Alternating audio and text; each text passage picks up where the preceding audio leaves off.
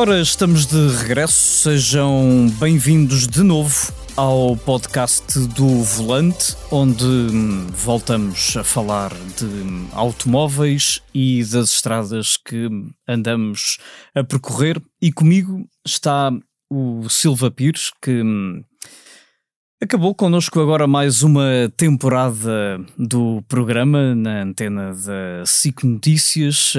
Silva Pires, conduzimos tantos carros ao longo desta temporada e terminamos a bordo de uma hum, carrinha que tu conheces bem, a Pão de Forma, que é sempre um automóvel especial. É, de facto, é um daqueles eh, automóveis que dificilmente se esquecem quando se guiam e dificilmente se esquecem quando se olham, porque é um verdadeiro prodígio, um verdadeiro prodígio da, da história do automóvel na segunda metade do século passado. E foi precisamente ao volante da Volkswagen que habitualmente chamamos de pão de forma, pão de forma eh, que hum, acabamos por cada um dos elementos da equipa uh, recordar os, os carros que, que mais nos marcaram um, ao, longo, ao longo dos uh, 26 programas que constituíram esta 21 primeira temporada do Volante. A ti, o que é que te marcou mais daquilo que andaste a conduzir? Bom, uh, tal como disse durante a nossa pequena conversa, um dos carros que mais me impressionou foi o Volkswagen Carmanguia, uh, porque tivemos a ocasião de experimentar um carro perfeitamente notável em termos de, de conservação e em termos de recuperação. Uh, mas eu não, não consigo ser tão. Não consigo ter um critério tão fechado e tão apertado na, no encontro daquele carro que mais me marcou. Uh, guiei carros fantásticos, um deles uh, numa, das, numa, das, últimas edições, o, o Fiat Topolino, outro mimo de conservação. E terminamos, uh, vamos terminar, de uma forma bem vibrante guiando um carro que fez, que fez história no desporto e concretamente nos rallies, o Lancia Fulvio Coupé HF, HF que guiei numa versão 1300, mas ainda assim um dos carros uh, mais divertidos uh, que tive a ocasião de experimentar e já lá vão no carro mais de meia centena. Isso é absolutamente incrível. Um, de resto, quando partilhaste comigo esse número, um, admito que que me tinha escapado, tinha perdido a noção. A mim uh, também. de que uh, eh, 50 clássicos. Um, enfim, acho absolutamente hum, extraordinário que, que já tenhamos um, esse número e que, e, e, e que passe tão depressa que passe literalmente tão depressa, não é? Não em excesso de velocidade, mas não. quase, mas quase. E, e sim, já se calhar já dá para escreveres um livro. Ah, não iria tão não iria tão longe não iria tão longe daria com certeza para fazer alguma coisa engraçada em termos de memória uh, um livro é qualquer coisa de para mim com outro peso e uma, e uma dimensão que eu não me sinto ainda capaz de, de considerar uh, no quadro daquilo que, que, já fizemos e não fizemos pouco. Uhum. Não fizemos pouco. Esta, esta temporada do volante, uh, no, se, há, se há um denominador comum, uh, eu diria que é o, o crescente número de automóveis eletrificados um, é cada vez mais incontornável uh, que a maioria dos automóveis que estão num programa destes, mesmo que não sejam 100% elétricos, são eletrificados. E a prova disso foi que, inclusive, um, tivemos num exclusivo um Ferrari plug-in que com mil cavalos uh, que não só pelos mil cavalos, mas principalmente por ser um plugin há muito poucos anos, seria completamente impensável ver uma marca como a Ferrari uh, com a preocupação de fazer um plugin. Eu, o plugin, honestamente, Rui, uh, considero que era quase um dever de ofício, um dever de ofício da Ferrari. Uh, a minha grande questão é como é que será o Ferrari 100% elétrico. Uh, e tu sabes qual é a minha posição relativamente aos carros elétricos, eu, eu sei que estamos a, a, a, vamos por um caminho que não tem retorno, uh, isto é inexorável. Uh, eu próprio tenho hoje uma ideia diferente em relação ao automóvel elétrico. Fiz 350 km este fim de semana num carro elétrico e devo dizer-te que, uh, que fiquei agradavelmente surpreendido com aquilo que notei de diferente em relação a dois anos, mais ainda em relação a três, e então, se falar de, de há cinco anos atrás, uh, senti que o salto é uma coisa tremenda, não é? Uh, não direi que estaremos perante uma evolução tão grande como a, do, como a do telemóvel, mas começo a admitir que é possível, é possível que o automóvel elétrico nos reserve ainda muitas surpresas, muitas surpresas. Não duvido. Estás-me dizer, uh, achas que é igual? Não, não é rigorosamente igual.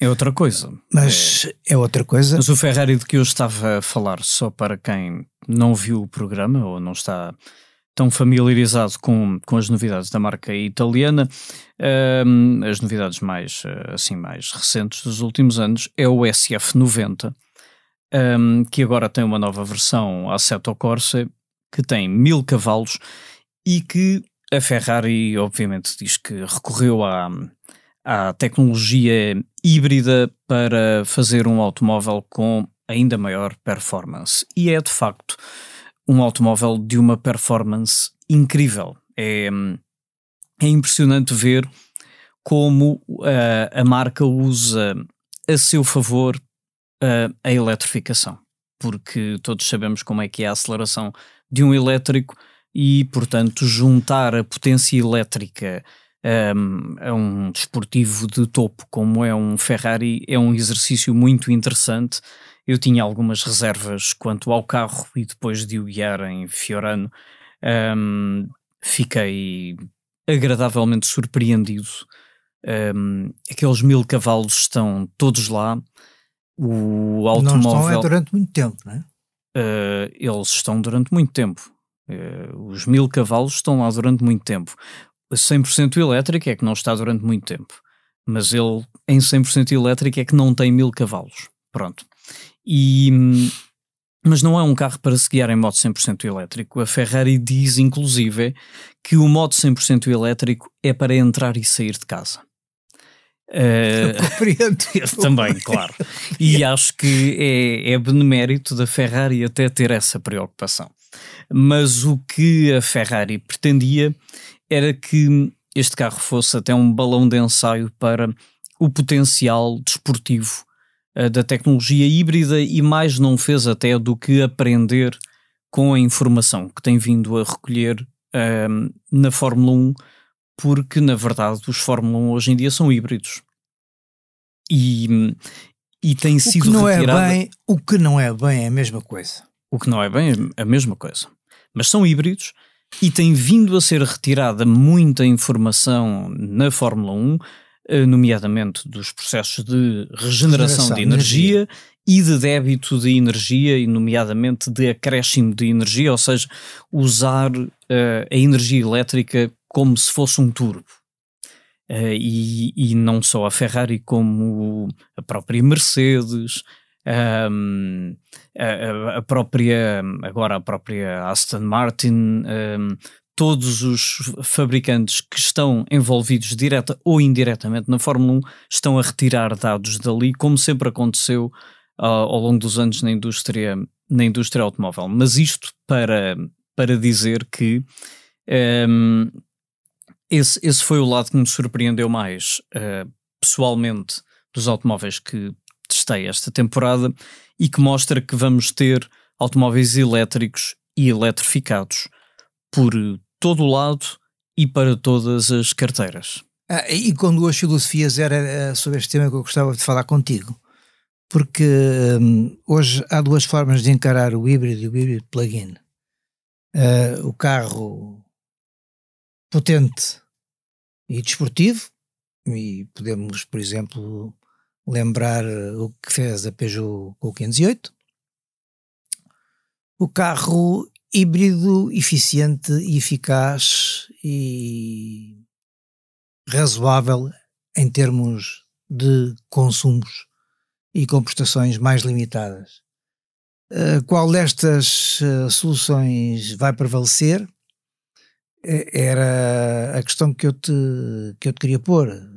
Se acreditas que vamos continuar a ter eh, carros de mil cavalos ou se vamos continuar a ter soluções como as da Volvo, que já limitou a velocidade máxima dos seus automóveis a 180, quando, por exemplo, uh, somos confrontados com a possibilidade de a meca da velocidade, que são as autostradas alemãs, terem velocidade limitada aos 180 km h Uhum. Acho que há aí, na minha opinião, uh, dois temas que temos que abordar em separado. O tema da limitação uh, é incontornável, ela vai mais cedo ou mais tarde acontecer, um, principalmente a nível europeu, e, e isso, e isso é, é, é, um tema, obviamente, de que é que serve ter um automóvel com 700 cavalos ou 1000 se há essa limitação. Um, e aqui a diferença é que ela vai ser generalizada quando até agora não acontecia.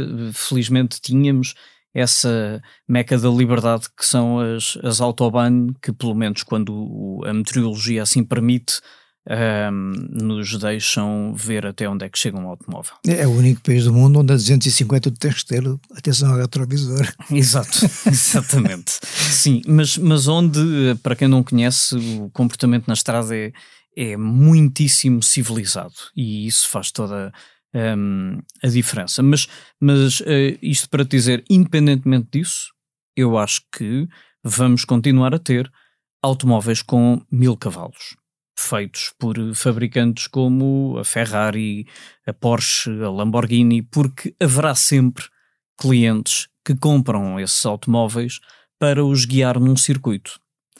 E, e essas marcas vão continuar a viver da, da imagem de performance. Um, eu não, não acredito que nos próximos anos a Porsche faça um 100% elétrico um, tendo em vista uh, a poupança uh, Sim, de, não, esse não é o ADN da de eletricidade. Não é o ADN é? Portanto, da Porsche. Mesmo agora que já sabemos que o Macan vai ser 100% elétrico, o ADN do Macan vai ser de desportividade. E, e, portanto, nós teremos marcas que estão preocupadas com as prestações, como o caso da Porsche, a Ferrari, a Lamborghini, a Aston Martin, etc.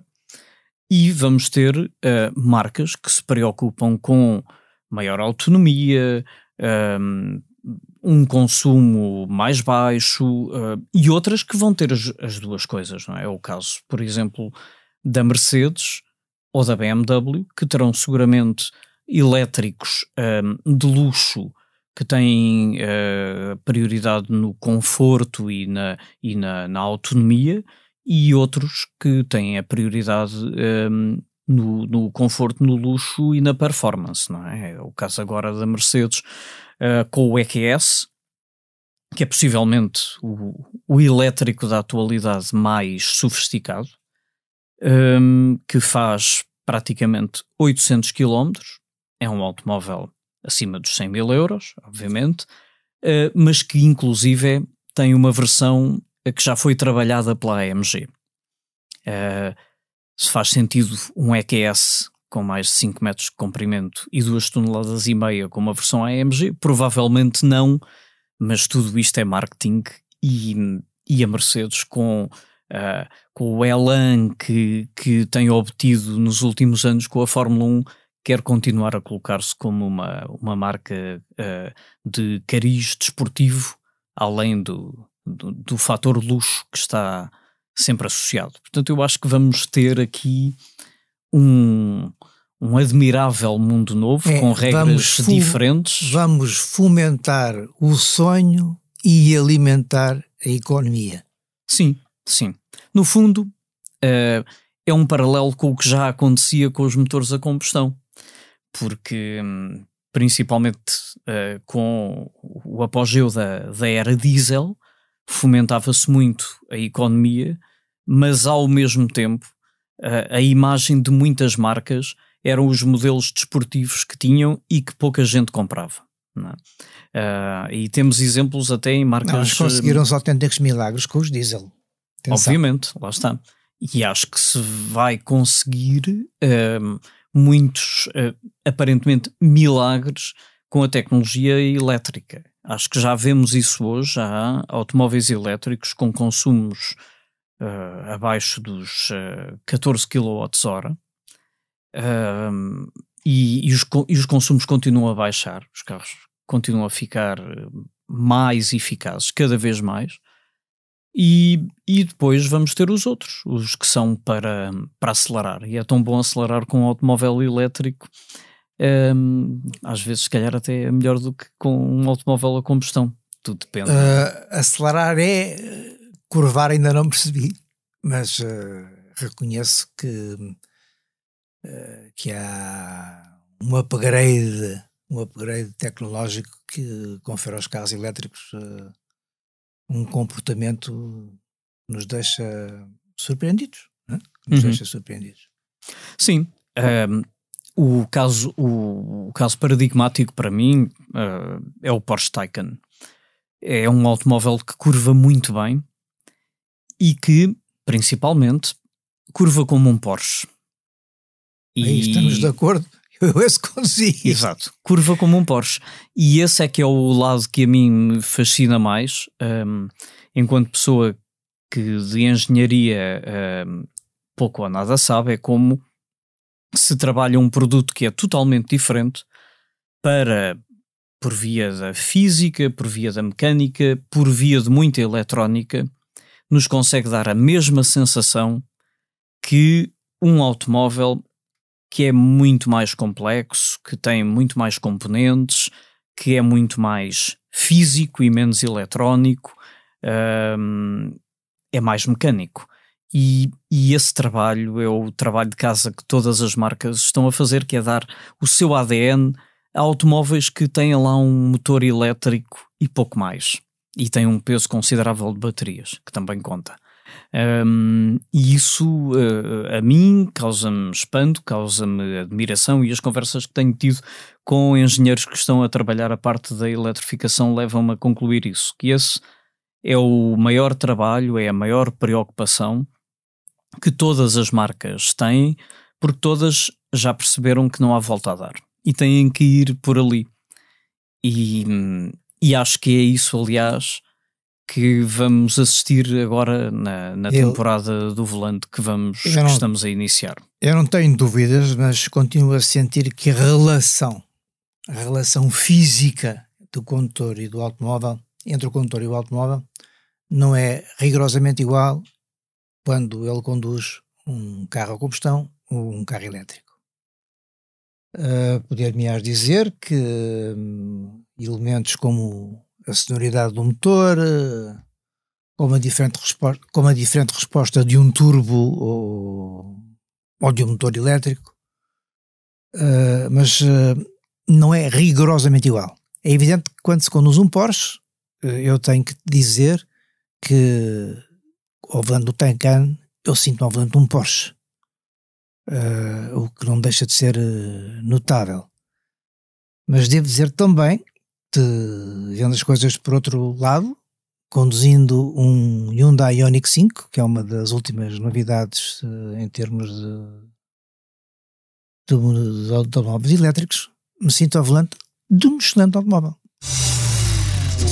Muito bem, já falámos do que andámos a guiar e da hum, eletrificação.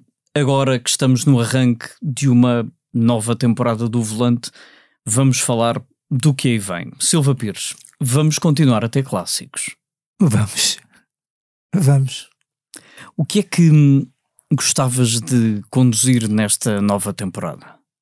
Bem, o meu objetivo desde a primeira hora, com, com a tua bênção, é de emprestar aos clássicos um perfil uh, muito especial, que é o de mostrar no volante os automóveis que esta geração conheceu. Uh, a minha, a tua, a dos nossos filhos, a dos nossos netos, em alguns casos. Portanto, um carro que diga alguma coisa uh, a todas as pessoas que hoje uh, estão perto do automóvel. Porque era o carro do vizinho, porque era o carro do avô, porque era o carro do tio, porque era o carro do pai, porque era o primeiro carro em que andaram. Portanto, o nosso, o, o nosso objetivo não é o de andar no, no Forte. Não quer dizer que não, num dia destes não tenhamos um Forte no, no volante.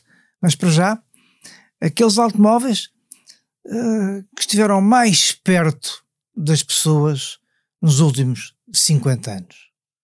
E temos uh, a promessa, em alguns casos, e a garantia noutra, de ter alguns modelos emblemáticos. Uhum. Eu, Quando... prefiro, eu prefiro não abrir, não, abrir, não abrir o livro, mas a promessa de alguns automóveis emblemáticos.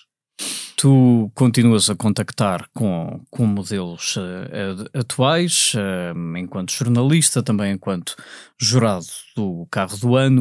Uh, quando um, testas um automóvel novo, um, alguns dão-te a sensação este pode vir a ser um clássico ou isso tende a perder-se? Eu tenho, eu próprio, eu, eu próprio, eu tenho um carro, eu, como a maioria, a maioria não, mas com muita gente, trocava de carro com alguma frequência. Hoje tenho um carro com 11 anos e admito que, que gostava de o ver como clássico, até porque é um carro pouco vulgar. Eu não sei se estarei cá daqui por 19. Uh, mas julgo que temos automóveis com potencialidade para se tornarem em grandes clássicos. Agora, quando se fala da possível eletrificação destes modelos, uh, as, as, coisas assumem um perfil diferente, não é? Uhum. Vamos manter uh, os automóveis tal como, eles, tal como eles eram, Vamos considerar que amanhã temos o primeiro BMW Série 3, por exemplo, ou um primeiro classe C da Mercedes com motor elétrico? Uh, é uma coisa que eu não posso responder porque não sei. Não sei, gostava que mantivéssemos isto. Aliás, vamos ter com certeza manter automóveis, automóveis a combustão, porque há mercados que não estão preparados para a eletrificação. Eu não estou a ver, designadamente, nos próximos 30 anos, o automóvel elétrico com um grande futuro em África ou com um grande futuro na América Latina. É? Até, até pelas, uh, pelas distâncias das deslocações. Exatamente. Uh, desde exatamente, logo, não é? Não é? Um, embora embora se calhar uh, o futuro, o, o passado mostra-nos que, que o futuro muitas vezes tem, tem soluções surpreendentes Exato. e nós falamos tanto da eletrificação, não me admirava que, que haja uma outra solução no futuro um, que não passe por aí. Uh, pode, pode acontecer, não é? nomeadamente os. Um, os combustíveis uh, sintéticos um, que agora não se fala assim tanto é, neles, é, mas são o meu, ser um caminho. Um grande mistério para mim, porque é que se deixou de falar com tanta insistência nos combustíveis sintéticos? Uh... Talvez porque a indústria de repente fez agulha para a eletrificação.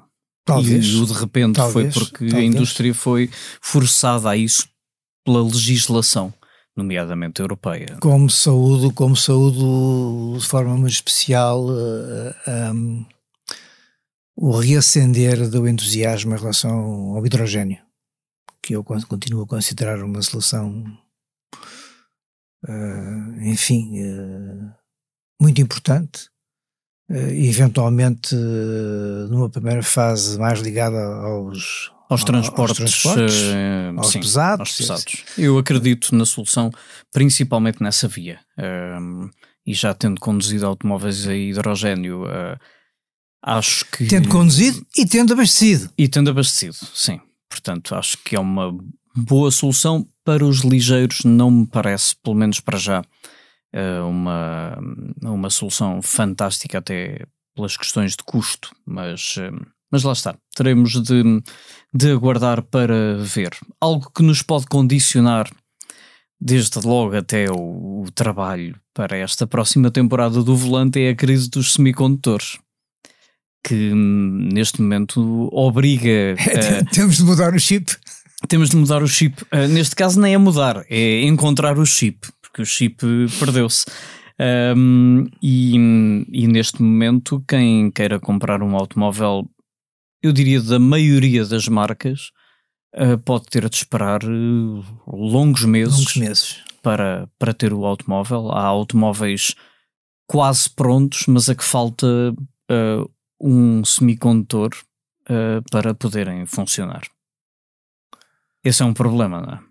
É, é, mas isso tem a ver com, com outras escolhas, uh, designadamente de, de, caráter político, que afastaram da Europa, por exemplo, algumas uh, fábricas que se dedicavam à produção desses hoje tão importantes elementos. Não é? e que é um problema que não vai ter solução um, fácil ou pelo menos solução imediata. Vai, Sim, vai demorar prazo, no curto prazo, até, que, até que a indústria se consiga hum, restabelecer e encontrar soluções alternativas para, hum, para este, para este problema. Um, nesta próxima temporada do Volante vamos ter algumas uh, surpresas que, que não queremos uh, revelar para já, mas que vão aparecer uh, a curto prazo e, e, claro, já o disse, vamos continuar a ter, a ter clássicos, clássicos com, com muitas histórias. Sem chips sem, sem chips, muitos deles, não é? A maioria deles sem, com muito pouca eletrónica e, e a pouca eletrónica que têm um, são, são tudo elementos que, que à altura, à data também causavam algumas dores de cabeça, não é? De resto. Um, é a primeira vez daria... que falei em eletrónica num clássico no volante, foi a propósito das injeções. Uhum. E, mas, mas de resto, a tecnologia, por, por incipiente que, que seja, uh, tem causado algumas dores de cabeça nas gravações dos clássicos, porque uh, já não é a primeira vez que um automóvel te surpreende, uh, como se costuma dizer, deixando-te na mão. Não, a, a, a gravação do, do, do, clássico tem, tem uma série de, de pormenores interessantes. Primeiro, o nível do som, porque uh, a sonoridade a bordo não é exatamente a de um motor a combustão normal e muito menos de um veículo elétrico. Portanto, há automóveis onde tu tens de levantar a voz e, e, e quase uh, fazer um, um dó de peito para te de, tornares ouvido. Uh, depois, porque uh, não é fácil, não é fácil, designadamente na, quando tu estás a conduzir e, e a falar, tens de considerar que a condução de um automóvel clássico, uh, sem direção assistida, uh, sem servofreio, uh, muitas vezes com caixas de velocidades problemáticas implica uma concentração que te obriga, que te dispersa, que te dispersa na fluência do discurso. Uh, mas é um desafio, é um desafio engraçado, é um desafio engraçado. E nesse, nesse desafio que é, que é gravar, gravar os clássicos uh, para alguém que, que vem da, da imprensa, uh, a maior dificuldade é o poder de síntese, não é? A maior dificuldade é o poder de síntese, ponto 1. Um. Ponto 2, o que fazer com as mãos. a eterna questão. As mãos, as mãos, as mãos no papel estão sempre no teclado ou estavam na máquina de escrever. Na televisão põem, põem outros problemas, é preciso aprender tenho tido excelentes mestres, mas ainda acho que não lhes faço justiça. Acho que ainda não lhes faço justiça porque quando, quando me vejo surpreendo-me sempre.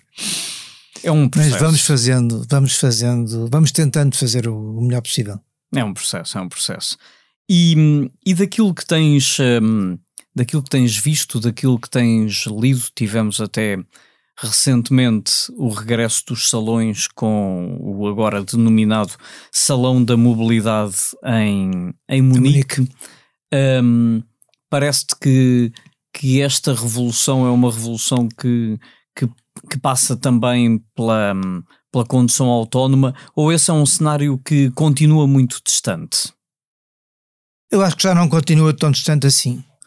Um, eu julgo que hoje se põem outros problemas em relação à condução autónoma e, designadamente as, a hipótese das influências da, da, da, da, ação externa da ação externa sobre, sobre a condução. Há queres e outros que tais eh, que podem, enfim, de um momento para o outro alterar, eh, alterar o quadro da condução, da condução, da condução autónoma.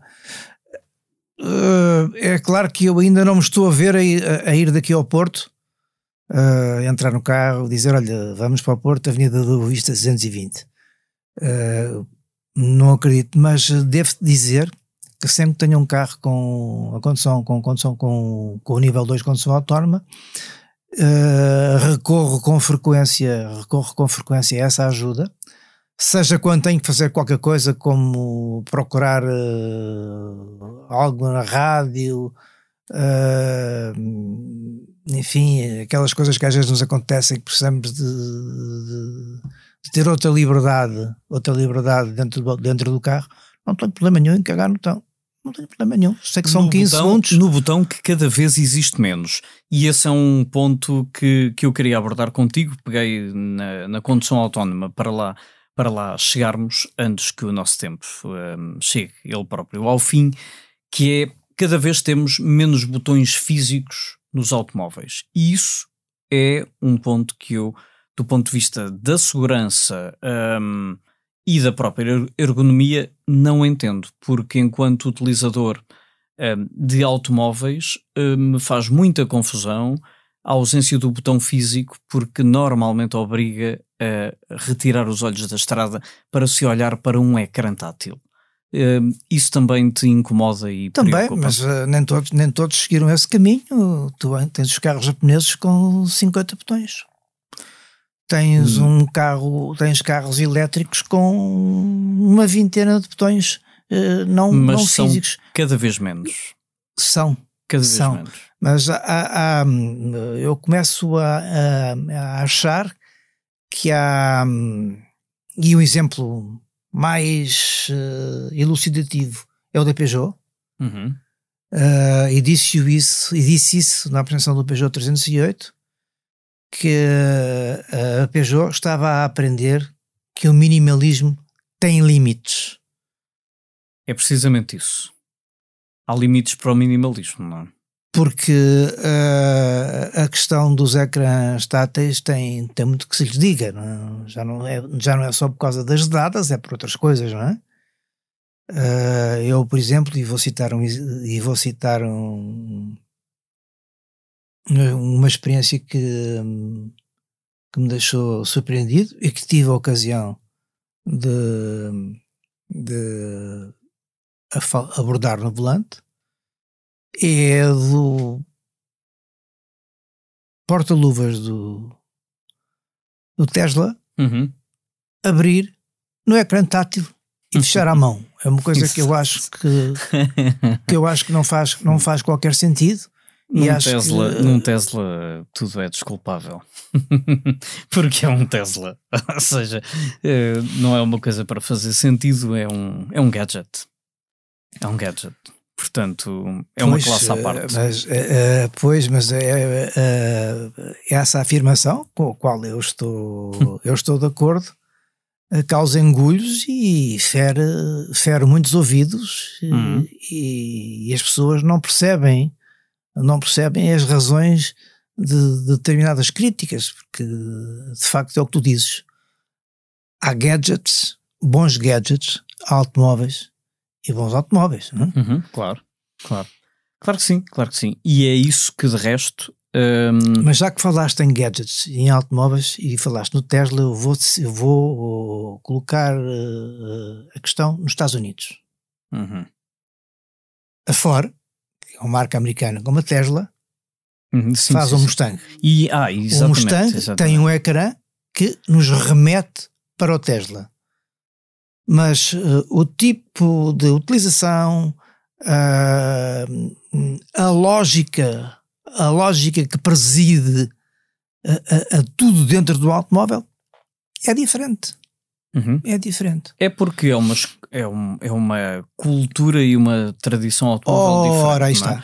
Daí que também, se, na minha opinião, se justifiquem algumas opções que a Tesla toma, uh, inclusive é porque tem, se quiseres, do ponto de vista do negócio e do ponto de vista empresarial, uma liberdade que uma marca como a Ford não tem, não é? Ou seja, tem todo um historial de produto que quase os condiciona e os obriga a seguir um caminho. A Tesla tem uh, uma folha em branco onde está a desenhar com uma liberdade e com um arrojo e uma audácia que lhe é, se quiseres, permitida. Indiscutivelmente, mas é? deixa-me dizer-te que um dos automóveis elétricos que mais me surpreendeu nos últimos tempos foi exatamente o Mustang.